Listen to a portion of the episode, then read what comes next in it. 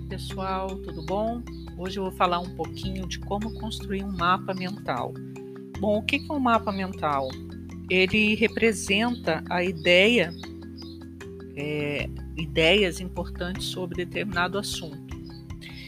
É, então, essa ideia ela deve ser colocada inicialmente no centro da página, certo? Então, esse tema ou ideia principal ou central, ele deve ser posicionado no centro dessa página, né, de preferência é, usando um desenho que represente ela, né, porque de, os desenhos, as imagens, elas facilitam para aquelas pessoas que têm uma inteligência visual mais aguçada.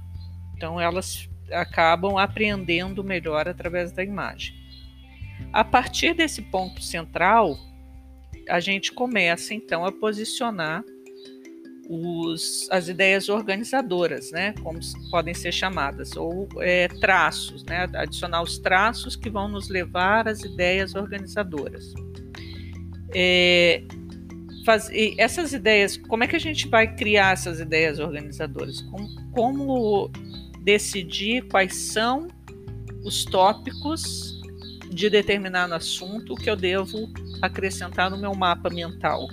Bom, uma ideia é usar uma série de questionamentos relacionados à ideia principal. Por exemplo, perguntar a quem, quem é quem é o público-alvo, né, o determinado assunto, quem é que se, de quem que se trata, como, onde, quando, por quê, para quê, origem, consequências, possibilidades então, se eu for pegar, por exemplo, um termo termoquímica, que é um, uma ideia central geral, eu posso perguntar é, o que é termoquímica? Poderia ser a minha primeira pergunta. Então, eu faço uma ideia organizadora puxando para o que é, para responder o que é termoquímica e assim por diante.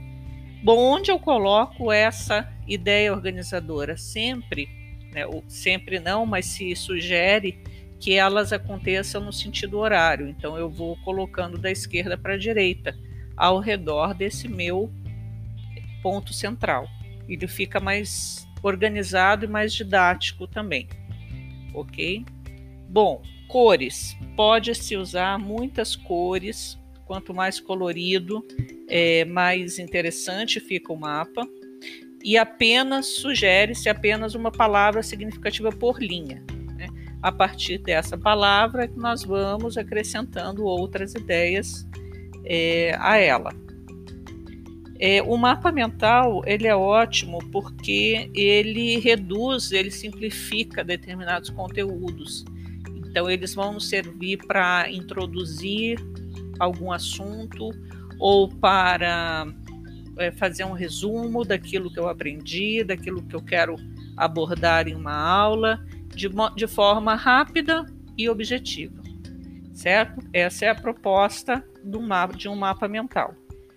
Okay? Essas técnicas que eu falei para vocês, né, esses, esses apontamentos, eles não são meus, eles são de um pesquisador chamado Tony Buzan, que foi o idealizador dessa técnica é conhecida como mapa mental e muito usada na educação. Ok? Espero que vocês tenham gostado e depois eu volto com mais assuntos interessantes para nós.